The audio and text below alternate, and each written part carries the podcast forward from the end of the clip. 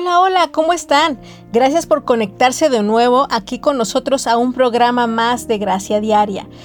Es una bendición poder tener este tiempo para meditar y reflexionar juntos cómo Dios provee las herramientas para enfrentar situaciones que como seres humanos no podemos evitar, pero sí podemos ser transformados y transformarlas para la gloria de Dios. Y, vamos a continuar un poquito el tema que empezamos la semana pasada sobre el rechazo. Platicábamos desde el otro programa que, que nosotros tal vez no podemos evitar muchas situaciones, no podemos evitar el rechazo de las personas, pero sí podemos decidir qué hacer, qué hacer con él. Y uno de los personajes que nos enseñó esto fue el personaje de David, como siendo un muchachito que la mayoría despreciaba, que en su casa lo despreciaban, eh, lo hacían menos pues por chaparrito, yo creo, ¿no? Por muchas razones familiares que tal vez no podamos comprender, pero todos sabemos que se siente de repente ser rechazado en tu propia familia. David decidió no amargarse, David decidió anclarse a Dios y que su identidad estuviera en Dios. De tal forma que cuando llegó el momento de que Dios lo levantara, eh, él ya estaba listo, porque toda su vida él en su abandono, en, el rechazo de su familia, se, refugió en su Dios. Cantó alabanzas a Él y, se preparó para ese momento glorioso de la batalla en la cual ganó, ¿no? Pero aún el enemigo lo despreciaba, pero Dios jamás lo despreció. Y, aprendemos mucho de su historia. Realmente podemos decidir sobre cómo reaccionar ante el rechazo de otros. Y hoy yo quiero que aprendamos eso también a través de la historia de otro personaje de la Biblia, que para mí es uno de los más rechazados, o sea, hay más descripción de su rechazo aún eh, en, la, en el Antiguo Testamento y es la historia de Lea. Si no sabes quién es Lea, yo te invito a que leas Génesis, específicamente las, la parte de la escritura en donde vamos a estar reflexionando está en Génesis capítulo 29 y en este, en este capítulo completito tú lo puedes leer en casa. Leemos la historia de Raquel y Lea cuando Jacob trabaja por ellas. Jacob había, como contexto, había escapado de la casa de sus padres porque engañó a Esaú. Esaú quería matarlo, entonces pues su mamá le dijo, escápate, allá con mi, con mi hermano. Entonces pues Jacob se fue con su tío Labán y lo primero que se encuentra fue a Raquel en el pozo y quedó flechado. Jacob quedó flechadísimo de la belleza de Raquel. En el versículo 17 hay una comparación entre Lea y Raquel. En ese momento Jacob todavía no veía a, Lea, pero era evidente que ya con la belleza de Raquel ya no había como más opciones.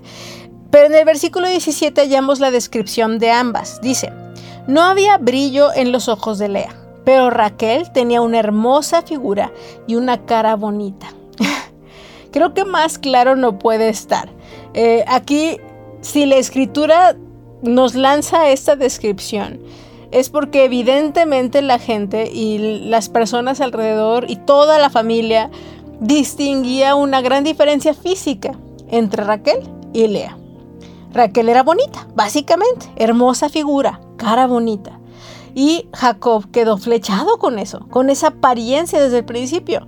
Ahora, cuando leemos no había brillo en los ojos de Lea. Muchos aún piensan que tenía cierta deformidad en sus ojos, que tenía los ojos caídos, que los tenía tristones. Y, pues no era muy atractiva, no era muy agraciada. Empezando por ahí, ya, ya tenemos el primer rechazo social, el primer rechazo de contexto por la apariencia. Y, sabes, yo sé que en algún momento como mujeres creo que todas nos hemos sentido eh, en ese punto de que no nos sentimos bonitas, en que alguien nos, nos compara con un estándar de belleza, incluso nosotras mismas nos comparamos con un estándar de belleza muy superficial, humano. Y, la verdad es que es casi imposible no hacerlo con tanto, tantas cosas en los medios, en, en, las, en la televisión, el, pues en el chat, en, las comunicaciones sociales que tenemos, ¿no? En el Facebook, Instagram, es muy difícil no compararse. De hecho, la comparación es como inmediata. Yo, como hemos platicado, es un mecanismo humano. pero podemos decidir no anclarnos en esa comparación, no permanecer ahí. Simplemente, de nuevo, no podemos decidir que la gente nos compare o aún no podemos frenarnos como seres humanos en este mecanismo natural de comparación, pero sí podemos decidir qué hacer con eso. Seguir ahondando, seguir poniendo el dedo en la llaga, como dicen, o podemos decidir esa emoción llevarla a Dios, esa emoción eh, como quitarnos de esa posición de víctimas y tratar de ver porque se convierte en una posición de víctimas. Yo tengo menos, ella tiene más. Yo tengo esta deficiencia, ellos tienen este, deben de tener la vida más fácil, ¿no? Porque son más bonitas. Y no, podemos decidir cambiar nuestra actitud ante el rechazo aún físico, aún el inmediato, aún el social. Pero bueno, esto nada más es el contexto de lo que sucedía con Lea. Lo siguiente que pasó fue que pues Jacob se enamoró de Raquel y pues le pidió al tío, oye, me quiero casar con, con Raquel. Y, el tío, Labán, le dijo, está bien, trabaja siete años y pues te casas con ella. Pero ¿qué creen? Pasaron los siete años, ya la noche de bodas y Labán engaña al engañador. Le entrega en la noche de bodas a su hija Lea. Es algo que yo tal vez alguien me lo puede explicar mejor. Eh, no entiendo mucho cómo sucedió, si, Lea todavía tenía el velo, este, o se puso el velo mientras Jacob y ella tenían relaciones íntimas y no se dio cuenta Jacob porque estaba muy borracho. Como haya sido, fue muy bueno Labán en el engaño porque Jacob no se dio cuenta hasta la mañana siguiente que le habían dado gato por liebre. que en vez de casarse con Raquel terminó estando con Lea. Y entonces ya todo enojado va al día siguiente, oye, ¿qué pasó? ¿Y mi esposa? Me la cambiaron. Y pues Labán dijo, ah, no es que la costumbre es que te cases primero con la mayor y luego con la menor. Todos sabemos que era puro engaño de Labán para que trabajara de nuevo Jacob otros maravillosos siete años ya gratis. ¿Cómo creen que usted, cómo ustedes creen que se sintió Lea? Lea no cree, bueno, históricamente hablando, no, no se cree que haya hecho el complot con su padre. Tal vez sí, tal vez no, no me consta, pero culturalmente hablando es un patriarcado y se hace lo que el patriarca, o sea, en este caso el padre, pide. Entonces, haya querido o no, lea. Ella tenía que hacer lo que el papá le decía. Y si le decía, te vas a meter en su cuarto en lugar de Raquel, ella lo tenía que hacer. Y saben, ¿Qué, situación tan incómoda, porque qué tal que realmente tampoco le gustaba a Jacob, tampoco quería estar con él, pero por obligación tuvo que hacerlo. Tal vez sí, a lo mejor sí quería, pero eso jamás lo sabremos porque ahí solamente fue utilizada por el padre para ganar más años de trabajo de un hombre. ¿Y ustedes qué creen que Jacob la quería? No, él quería a Raquel. Entonces tenemos un nuevo nivel de rechazo rechazo en su matrimonio. Jacob no la quería. Evidentemente, si ustedes leen todo el capítulo y lo que sigue más adelantito, se van a dar cuenta que Jacob no quería a, Lea. Y saben, creo que una de las cosas que podemos atestiguar de las más tristes es cuando una mujer es rechazada en su propio matrimonio, en su propia casa.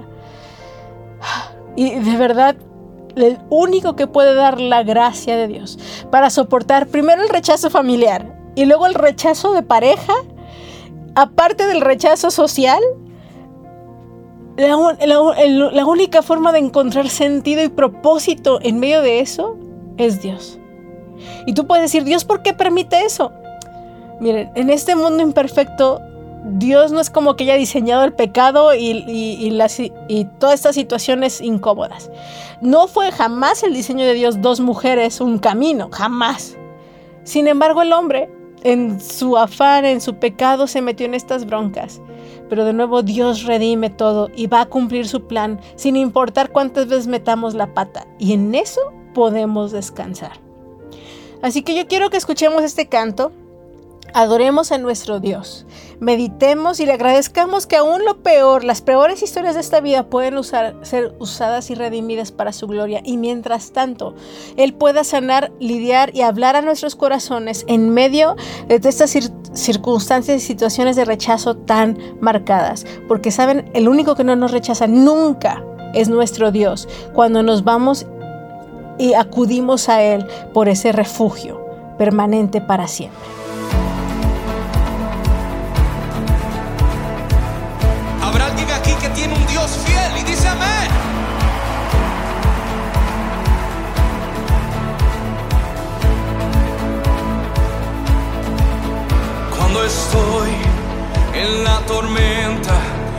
Corazón no temerá. Cuando estoy desesperado, tu mano no me soltará. Cuando me encuentro sin aliento, yo sé que todo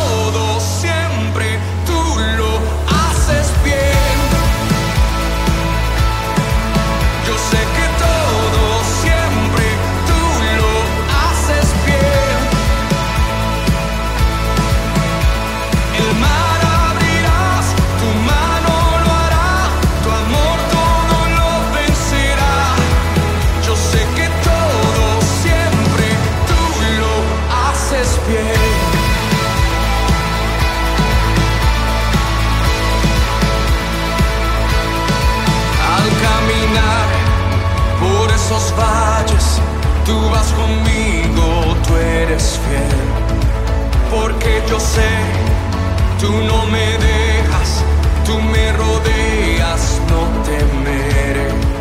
Cuando me encuentro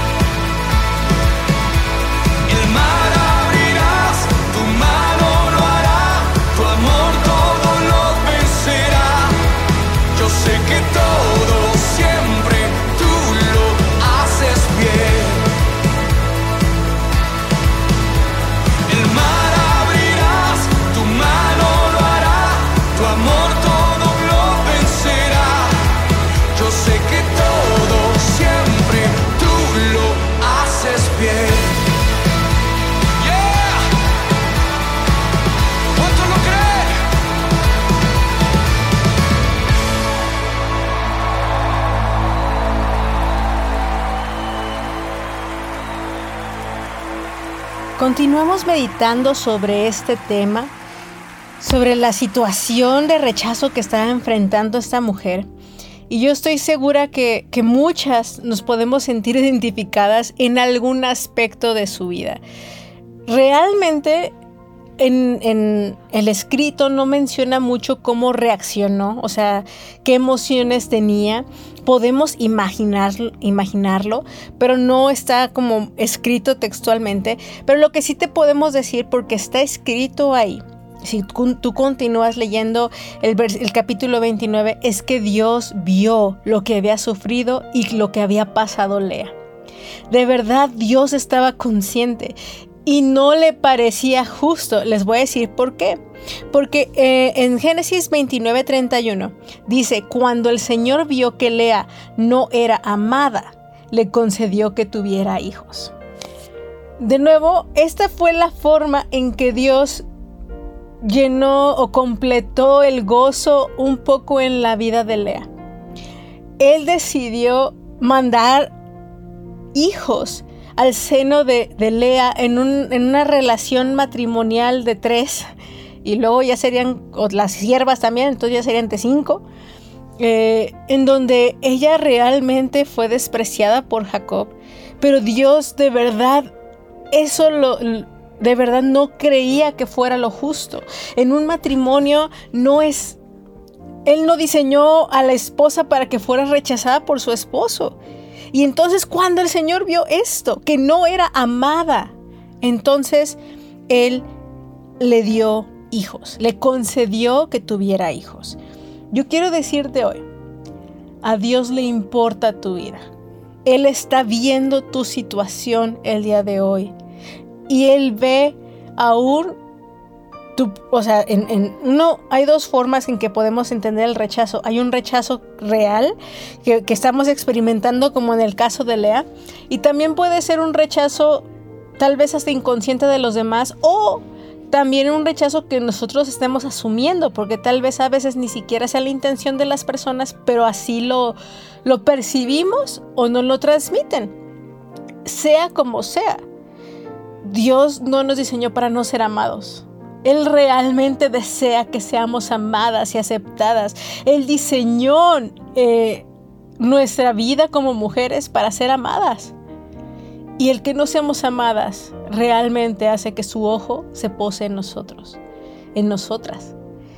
Hay otro caso de otra mujer egipcia, también rechazada en la historia. Esto fue antes de Jacob, pero Solo la menciono porque era una egipcia que también Sara la corrió porque ya no la quería, estaba muriendo, se llevó a su hijo y lo dejó ahí para morirse también. Y Dios se apareció a una esclava egipcia y le dio palabra de que no moriría su hijo. Ese pozo se llama el Dios que me ve. Dios te ve. El Dios, Dios ve nuestro rechazo. No es un Dios que se tape los ojos, que se tape los oídos, que es inmune o le vale o es ignorante de la situación que pasamos. A Dios le importas. Y yo te invito que le creas, que le creas y que aún esas cosas que tú dices, porque a veces decimos, no, pues ¿para qué hijos si yo quiero a este hombre en vez de a mis hijos? No, no, no. Dios usa, tal vez no son las formas que esperamos, pero Dios usa sus formas para mostrarnos su amor. Y en este caso, Lea se sintió amada por sus hijos. Lea fue bendecida con hijos. Y, y ella en ese momento dejó de vivir para ganar la gracia de Jacob. Híjole, aquí yo tengo tanto material porque Tal vez antes de eso su chamba era quiero ganarme a Jacob, quiero y de hecho después empezó una fiera competencia por ver quién tenía los mayores hijos o, o la gracia de Jacob teniendo hijos. Pero la verdad si a eso iban, Lea tuvo la mayoría de hijos. En ese momento cuando tuvo hijos, entonces Lea dejó de vivir para Jacob. Y sabes, a cada hijo le dio un nombre que significaba lo que Dios, ella reconocía que era Dios quien le estaba dando esa posición, no el hombre. No fue Jacob, jamás fue Raquel, jamás fue su papá. Nadie le dio el lugar que Dios le dio. Y llegó a tener su cuarto hijo.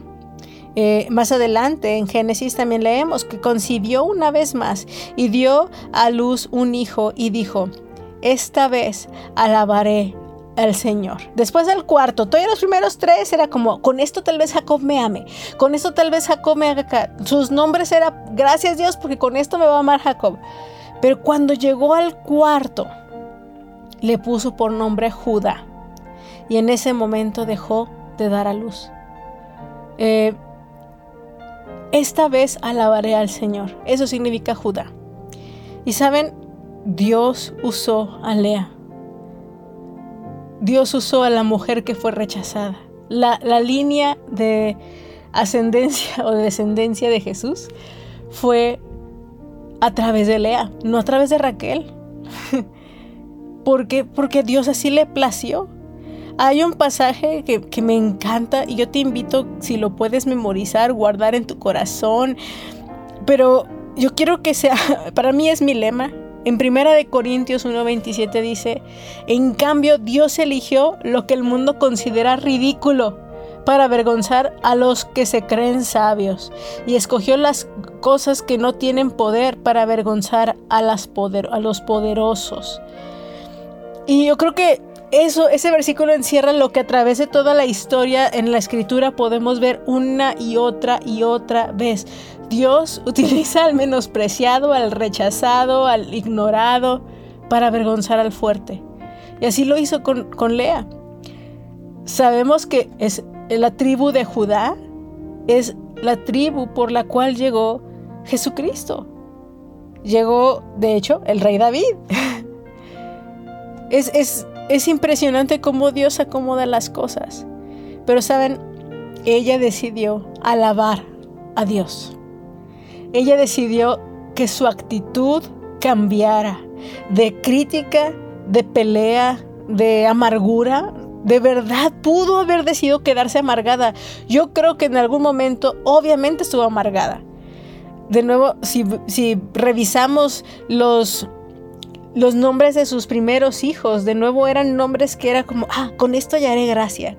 Con esto tal vez Jacob me pele.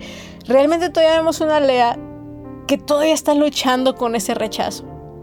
Pero cuando llegamos a Judá, ella decide alabar a Dios.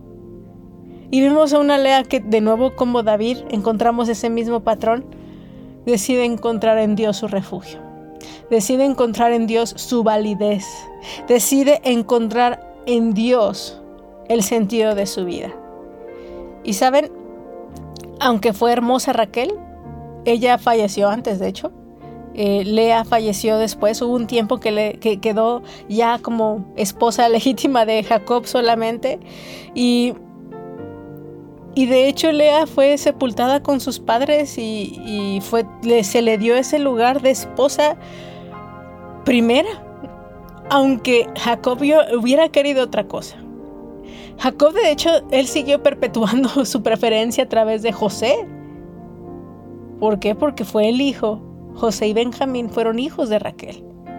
Y de repente menospreció, de nuevo repetimos la historia de rechazo. Sus primeros diez hijos fueron rechazados por él.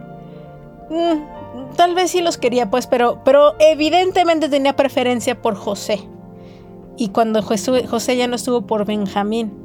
Y saben, a diferencia de Lea, a diferencia de David, los hermanos de José no manejaron muy bien su rechazo. Y vemos otra historia tan distinta. ¿Qué vas a hacer tú? ¿Te vas a aferrar a Dios y vas a tratar de cambiar tu lamento en gozo? No en nuestras fuerzas, es simplemente mirando lo que sí tenemos y dando gracias, porque Dios abrirá un camino, Él suplirá tu necesidad y Él te mira hoy y te muestra su amor por ti y te rescata de ese hoyo en el cual tal vez te sientas. Él te ve y te ama.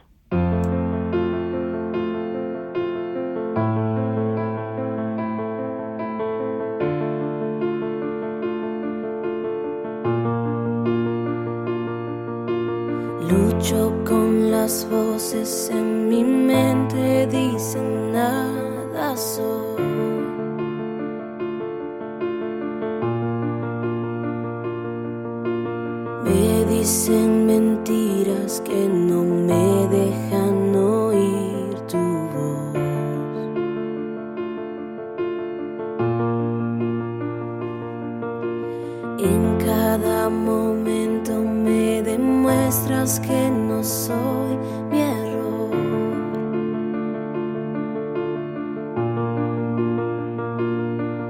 Recuérdame quién soy en ti, quiero escuchar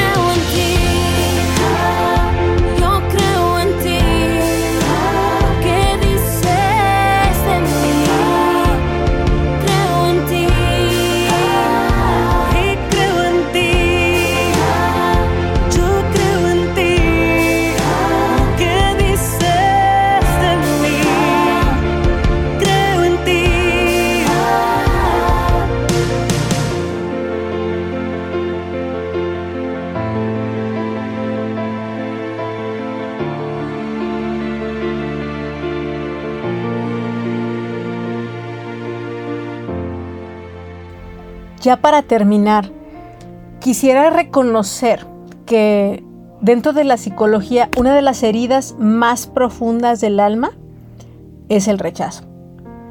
Eh, es una de las cosas que más marcado nos puede dejar. Y hay bebés. O sea, el, el tema del rechazo es algo que a veces queda hasta inconscientemente grabado en las células de nuestro cuerpo, cuando hay un rechazo hasta de bebés. Y es algo que Dios tiene que ministrar desde lo profundo del corazón.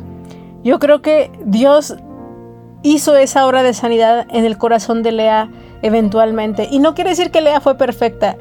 Tal vez posteriormente pasaron más cosas. Pero sí, porque si ustedes leen, si continúan leyendo la historia, pues sigue la pelea por tener más hijos y ahí es donde entran las esclavas, que también se las dan por mujeres. Y tenemos más hijos. Pero, ¿saben? Lo que sí podemos entender es que Dios honra a quien le busca. Y, si tú con esta herida en tu corazón le buscas, Él, te va a redimir. Él va a tomar ese rechazo y lo va a convertir en afirmación. Estaba leyendo precisamente en un tema, en, en una página de internet sobre sanar las heridas del rechazo. Y, y pues nos recuerda que a mayor profundidad la herida del rechazo, hay mayor probabilidad pues de rechazar a otros, de rechazarte a ti mismo, eh, de mantener estas barreras, de tener problemas relacionales. Tiene muchas consecuencias el no sanar la herida del rechazo. Y, y cuanto más profundo sea, de verdad nos va a llenar de vergüenza, nos va a costar más. ¿Y sabes cómo? Y tú me puedes decir, bueno, sí, sí, Eli, todo eso. Y ya me dijiste de Dios, ajá. ¿Cómo puedo sanar esto? Hemos hablado de la autoestima, pero de nuevo lo recordamos y lo retomamos. Necesitamos vernos como Dios nos ve. Necesitamos recordar su aceptación, nuestro valor, como hablábamos con David. Y llegó un punto, yo creo que Lea también entendió su valor. Debía, de- para ser libre debemos llegar a ese punto donde entendamos nuestro valor, eh, reconocer que no necesitamos aprobación de otros sino de Dios y de nosotros mismos, porque nosotros mismos nos rechazamos. Creo que es vital el, el dar el paso del perdón a aquellos que nos rechazan. Porque, de nuevo, yo creo, y lo escuché hoy porque ya ven que estuvo, está la película de Barbie y hay un debate acalorado si es acá súper feminista, pro, y no se las voy a contar porque yo no la he visto, aunque ya me la contaron. Y, no voy a dar como si está buena, no está buena, no la vean, si la vean. Lo único que te voy a decir es algo que oí en el comentario y me parece muy acertado. Es que los valores, de nuevo, los valores humanos pueden estar muy de cabeza. No estoy muy segura cuál es el valor que tengan ahí, cuál es el que quieran destacar. Evidentemente sí feminismo, entre otras cosas que tienen medias perdidonas y otras cosas que tal vez sí acierten. Pero todo eso es parámetros del ser humano. Todo eso son parámetros del ser humano. Necesitamos parámetros más altos. Y, y, el parámetro, algo que sí les digo, en esa discusión de feminismo, no feminismo, decían, eso de de repente ponernos de modo víctima, así como en un mundo, en el mundo Barbie, la víctima es el Ken.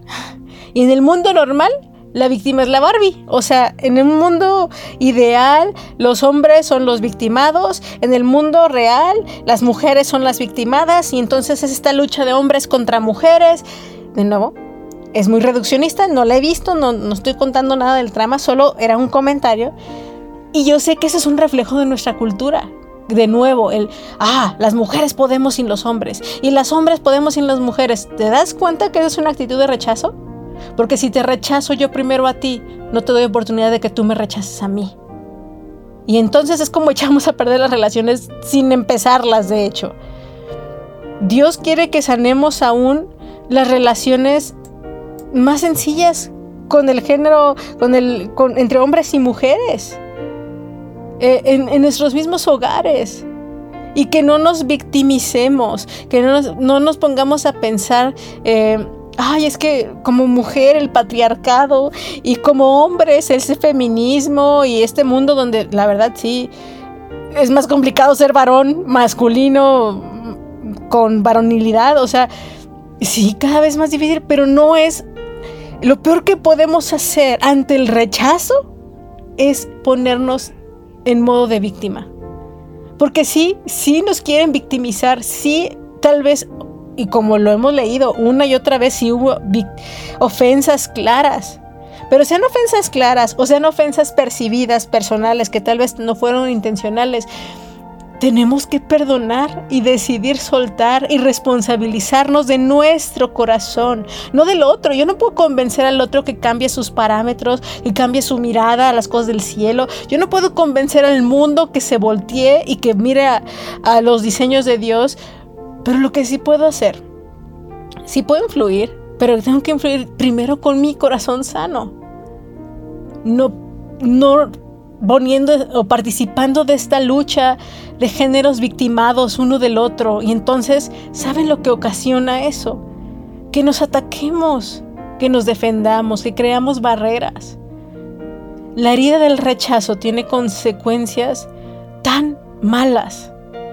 Y tú dices, sí, Eli, y yo quiero dejarlo atrás, pues entonces créele a Dios en tu valor.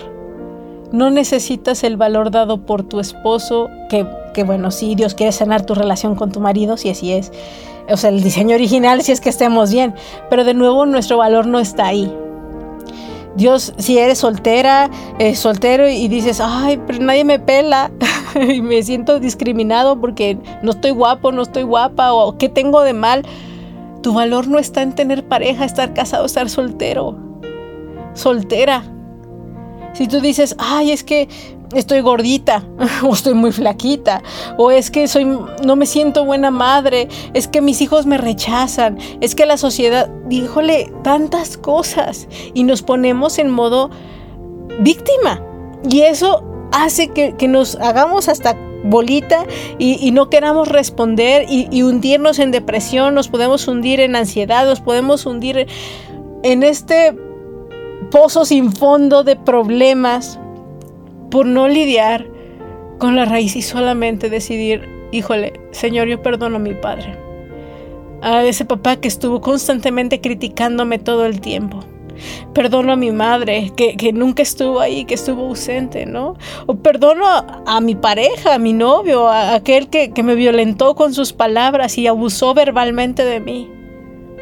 Perdonar no significa que, que lo justifiques o que no haya pasado. Perdonar quiere decir, ¿sabes qué? Ya no te voy a cargar. Te libero, no me tienes que pagar nada. ¿Por qué? Porque el que me va a sanar es Dios. Si tú sigues queriéndole cobrar a quien te debe, y no, o sea, en, el sentido emocional, pues nos vamos a quedar muchas veces esperando porque muchas de esas personas ni siquiera reconocen el rechazo que tú percibiste o que te hicieron. Así que hoy decidamos perdonar, decidamos ser libres, decidamos, decidamos creerle a Dios quienes somos en Él, nuestro valor en Él, como hijas, como princesas, como amadas.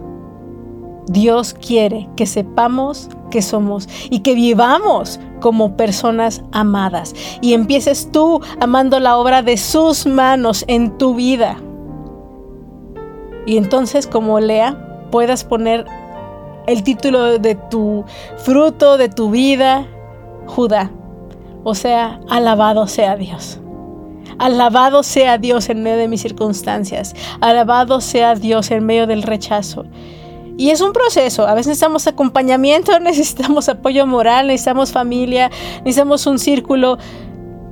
Pero si el primer paso lo tomas de buscar a Dios, Él sanará tu corazón. Y el siguiente es que le creas lo que Él dice de ti. Te mando un abrazo y bueno, vamos a continuar hablando sobre estos temas tan interesantes. Así que no te pierdas el próximo miércoles. De nuevo aquí estaremos en Gracia Diaria. Muchísimas bendiciones. Ayúdame.